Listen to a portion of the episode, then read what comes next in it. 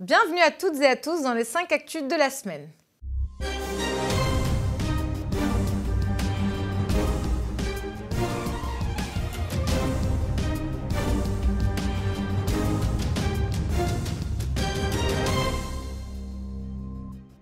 22 000 amendements ont été déposés à l'Assemblée nationale.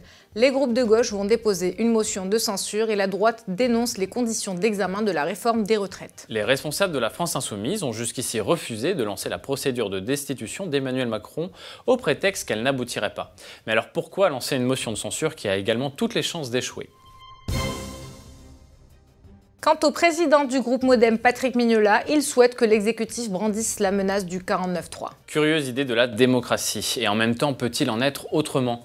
La réforme des retraites est une requête de la Commission européenne formulée dans le cadre des GOP 2018-2019. Elle exige que la France réalise 5 milliards d'euros d'économies. On rappelle que les amendes pour non-respect de ces recommandations s'élèvent à 4,4 milliards d'euros par an pour la France. 75 médecins chefs de service démissionnaires ont tenu une conférence de presse à Saint-Denis. Ils viennent s'ajouter aux centaines de collègues qui ont déjà démissionné collectivement pour ne plus être complices de la gestion de la misère selon leurs propres termes. En acceptant de se soumettre à la politique exigée par la Commission européenne, nos gouvernements détruisent l'héritage du CNR qui garantissait des soins pour tous.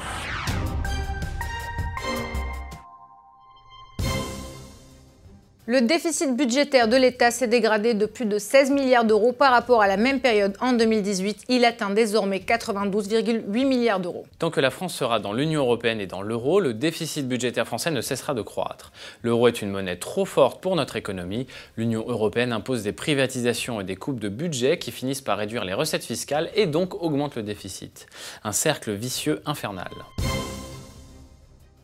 Valérie Pécresse annonce que les trains de banlieue seront ouverts à la concurrence dans trois ans. Suivront les bus RATP en 2024, les métros et RER e avant 2030. Elle souhaite également un plan B en cas de grève. La mise en concurrence totale du rail est une exigence de l'Union européenne, comme l'avait expliqué Charles-Henri Gallois.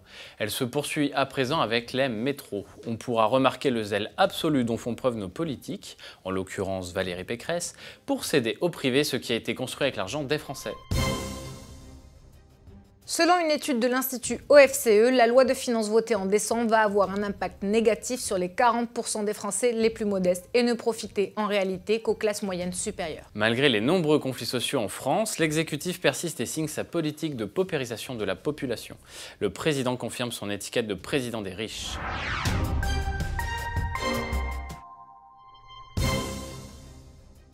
Le Royaume-Uni s'assoit pour la première fois à son propre siège à la table de l'OMC. Son représentant a annoncé que le nouvel agenda de son pays était de devenir un champion du libre-échange. Le Royaume-Uni retrouve la maîtrise de son propre destin et pourra négocier avec tous les pays du monde en veillant à avoir des intérêts convergents.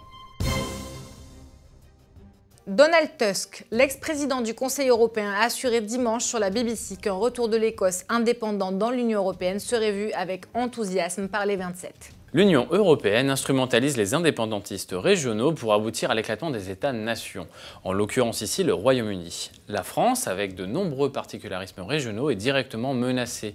Pour plus d'informations sur ce sujet, nous vous conseillons la conférence sur les eurorégions de François Asselineau.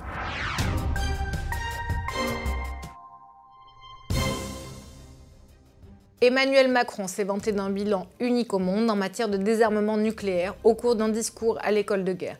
Il a proposé un dialogue stratégique sur le rôle de la dissuasion nucléaire française dans la sécurité de l'Europe. Après le traité d'Aix-la-Chapelle suggérant la dissuasion nucléaire aux intérêts allemands, c'est maintenant l'Union européenne tout entière que Macron souhaiterait voir défendue par l'arme nucléaire française, ce qui impliquerait que la France mette l'arme nucléaire dans la balance pour protéger un pays de l'Union européenne qui aurait un conflit avec un pays tiers. Rappelons d'ailleurs que plusieurs pays de l'Est de l'Europe sont très hostiles à la Russie.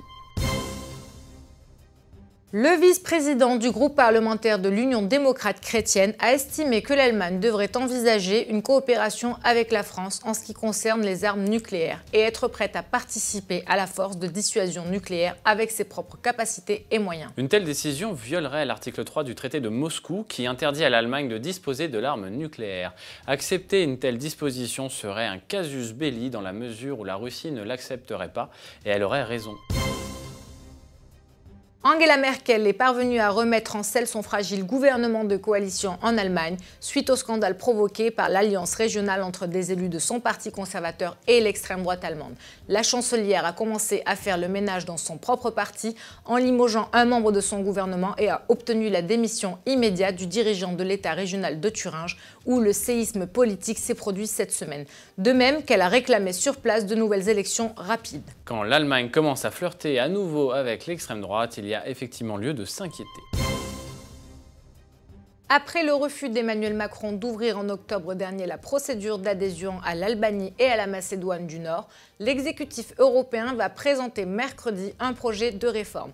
Plusieurs voix se sont exprimées au sein des institutions pour critiquer la réaction de la France, parlant même d'une erreur historique. L'Union européenne n'est que la phase civile de l'OTAN, dont l'objectif depuis la fin de la guerre froide est d'avancer toujours plus à l'est pour contenir la Russie et faire obstacle au projet chinois de nouvelles routes de la soie. Rappelons que les Français n'ont pas du tout été consultés sur cet élargissement pour lequel ils risquent de payer un prix exorbitant. Le projet de réforme peut être bloqué par la France via l'article 48 du TUE, mais l'on peut compter sur Macron bien évidemment pour se coucher.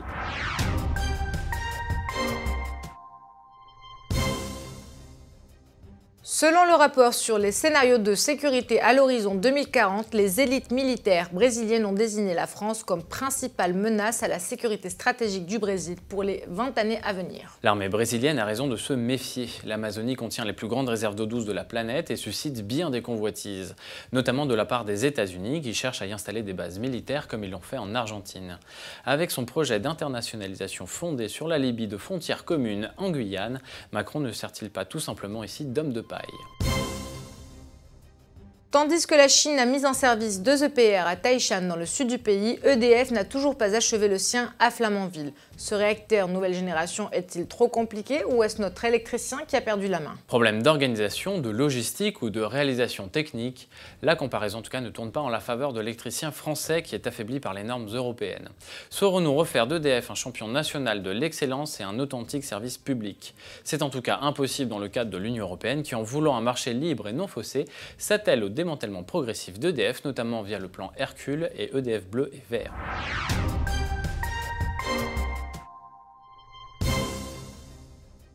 Passons à présent à la bonne nouvelle de la semaine. UPR TV fête ses un an. Nous espérons que nos contenus vous plaisent et que vous continuerez à être toujours plus nombreux à nous soutenir. Et pour l'occasion, de nombreux formats ont vu leur habillage retravaillé et de nouvelles émissions sont à l'étude.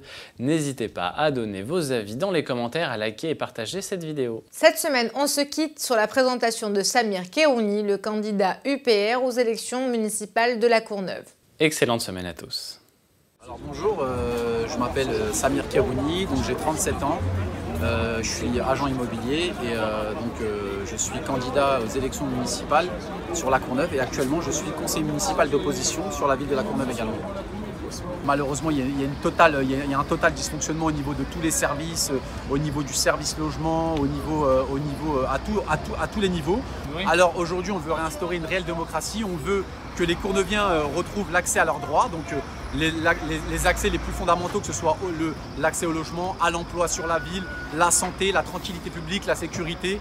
Euh, et, surtout réinstaurer un climat de bon vivre ensemble sur la ville. Concernant notre programme, donc on met, euh, on met le point sur euh, trois grands axes. Donc il y a l'aménagement et l'écologie de proximité, donc il y a le service public et la compétence de ce service public-là, donc il y a l'éducation, l'autonomie locale, donc c'est le RIL et ça fait partie aussi du RIL, la santé et la lutte contre la désertification médicale, car à la Courneuve, la plupart des médecins euh, malheureusement ne reste pas plus de deux ans et ensuite euh, ils, partent. Le programme au niveau national, euh, je suis justement pour le Brexit, donc j'ai été, très satisfait du Brexit qui a eu lieu ces, derniers jours. Et au, niveau de, cette vision-là, je suis totalement, totalement en accord avec François Asselineau parce que je pense qu'aujourd'hui on ne pourra pas avancer si on ne sort pas de l'Union Européenne. Et je pense que c'est l'une des priorités qu'il faudrait appliquer parce que si on ne sort pas de l'Union Européenne, on ne pourra pas appliquer, euh, aucun des candidats ne pourra appliquer son programme. Donc euh, on est une ah, liste dynamique, on est, on, fait, on est issu de la diversité sociale, notre liste c'est une liste issue de la mixité sociale, avec des gens très investis, des gens euh, qui, sont, qui ont vraiment, qui ont vraiment, voilà, qui ont vraiment envie que les choses changent et dans le bon sens, et des gens qui croient aussi à la vision de l'UPR qu'on pourrait instaurer également sur la ville. Donc voilà. Notre ami François Asselineau. Et le travail qu'il fait, il est remarquable. Votez tous pour lui, dans toute la France. C'est la cité des 4000 ici. Ici, on est bien la cité des 4000. À la base, un ministre, un député et même Gilpou, il reçoit des huées. Il reçoit des huées. Il recevra des huées. Ici, vous êtes la bienvenue, vous êtes chez vous ici. Vous nous avez fait confiance, on vous fait confiance et on va avancer. Vive l'UPR pour un nouvel air. Ah, c'est quand même pas mal. On est quand même à la cité des 4000 et dans tous les commerces, il y a quand même euh, l'affiche de notre candidat. Il faut quand même le faire.